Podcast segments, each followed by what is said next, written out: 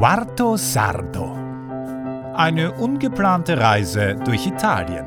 Von und mit Niklas Dodo. Es ist geschafft. Allen Plastikschalen-Diskussionen zum Trotz, das Laboratorio strahlt nun im neuen Glanz. Dafür konnte ich nicht bei der Dinkelernte dabei sein, aber das war mir aufgrund meiner Kopfschmerzen ganz recht. Nur die Dinkeleerntefeier sollte ich jetzt wirklich nicht verpassen. Kapitel 34 20. Juli Heute fängt es an, Emma besser zu gehen. Ihr Strahlen ist zwar noch nicht wiedergekehrt, aber mir scheint, dass sich ihr Kopf etwas erholt hat. Sie tut mir so leid, dass ich ihr am Nachmittag anbiete, sie zu massieren. Dabei hasse ich es zu massieren. Als ich ein Kind war, hatte meine Mutter immer wiederkehrende starke Migräneattacken, die sie für mehrere Tage außer Gefecht setzten. Mama hatte sich dann einfach in ihr abgedunkeltes Schlafzimmer gelegt und versucht, die Stunden irgendwie zu ertragen. Nicht selten musste sie sich aufgrund der starken Verspannungen im Nacken und Rücken übergeben. Sie stellte keine großen Ansprüche an uns und hat diese Zeit meistens im Alleingang bewältigt. Wenn ich heute darüber nachdenke, schäme ich mich fast, dass ich mich als Kind nicht mehr um sie gekümmert habe. Wenn es jedoch sehr schlimm war, dann bat mich meine Mutter darum, sie ein wenig zu massieren.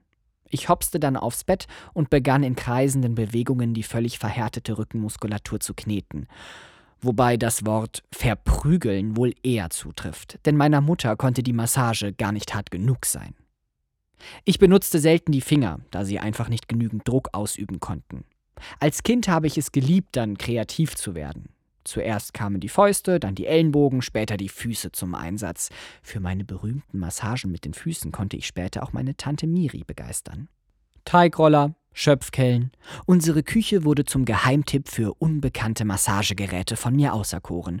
Und meine Mutter ließ mich gewähren, solange ich weiter ihren Rücken damit malträtierte. Zeitweise schaffte sie es sogar, mir den Floh ins Ohr zu setzen, später doch mal Masseur werden zu können.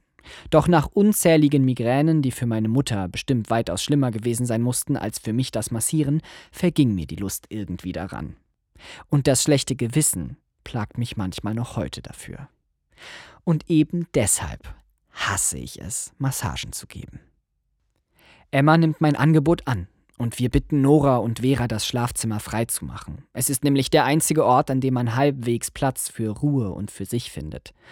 Obwohl es Emma so schlecht geht, weigern sich die Mädchen, ihren Film im Wohnzimmer weiterzuschauen. Ich kann es nicht fassen. Und vor allem kann ich nicht fassen, dass Emma den Mädchen zuliebe sogar auf ihre Massage verzichten würde. Vera e Nora, Mama è molto mal oggi. Vera und Nora, Mama geht es heute sehr schlecht, sage ich den beiden und versuche an ihr Mitgefühl zu appellieren. Doch die beiden sind nicht zu bewegen und beharren darauf, im Bett zu bleiben.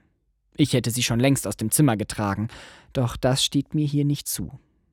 Wir warten also, bis der Film 20 Minuten später fertig geschaut ist und können dann in Emmas Schlafzimmer gehen. Möget ihr dafür Schuldgefühle haben, wenn ihr so alt seid wie ich. Ich lasse meine Entspannungsplaylist laufen, mache für uns beide Tee und nehme etwas von dem Massageöl, das Emma mir gegeben hat. Kurz nachdem ich angefangen habe, ist sie auch schon im Land der Träume und atmet tief vor sich hin. Nora schaut währenddessen gespannt über meine Schulter und tapst still durch das Schlafzimmer umher. Sie wollte uns nicht alleine lassen. Daher durfte sie unter der Bedingung der völligen absoluten Lautlosigkeit im Zimmer bleiben. Erstaunlicherweise hält sie sich an diese Abmachung und macht keinen Mucks. Die Massage endet, als meine Playlist durchgelaufen ist und Emma schon lange in einer anderen Welt. Ich frage mich, wann sich ihr das letzte Mal jemand so zugewendet hat, nur für sie da war. Ich bin überzeugt davon, dass viele Leiden darauf zurückzuführen sind, dass der Körper sich eigentlich nach Zuwendung, Aufmerksamkeit und Liebe sehnt. Daher beginnt Heilung nicht nur bei einer Medizin, sondern ich glaube schon bei dem Arzt, der sie verordnet dem Menschen, der sich Zeit dafür nimmt, sich unsere Beschwerden in Ruhe anzuhören, uns zuzuhören.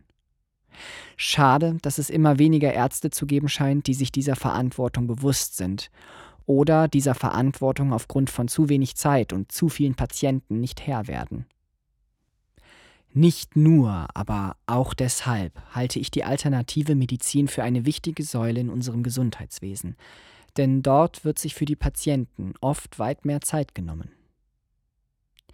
Ich habe versucht, Emma so viel Aufmerksamkeit in diesen 15 Minuten zu geben, wie es mir möglich ist. Und das beinhaltet auch 15-minütiges Schweigen. Keine leichte Übung. Ich bitte Nora, ihrer Mama noch fünf Minuten Schlaf zu gönnen und sie erst dann zu wecken. Ohne zu meckern nickt sie und geht mit mir hinunter. Als Emma eine halbe Stunde später etwas verschlafen in die Küche schlurft, scheint es ihr besser zu gehen. Die Migräne ist nicht weg, aber das erste Mal seit langem liegt wieder ein kleines Lächeln auf ihrem Gesicht. Wir nutzen diese frisch gewonnene Energie und gehen ins neu geordnete Laboratorio zum Burgerbrötchen backen.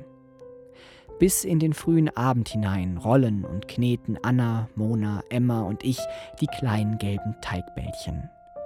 Und es zeigt sich, dass auch Brötchenbacken meditative Züge haben kann.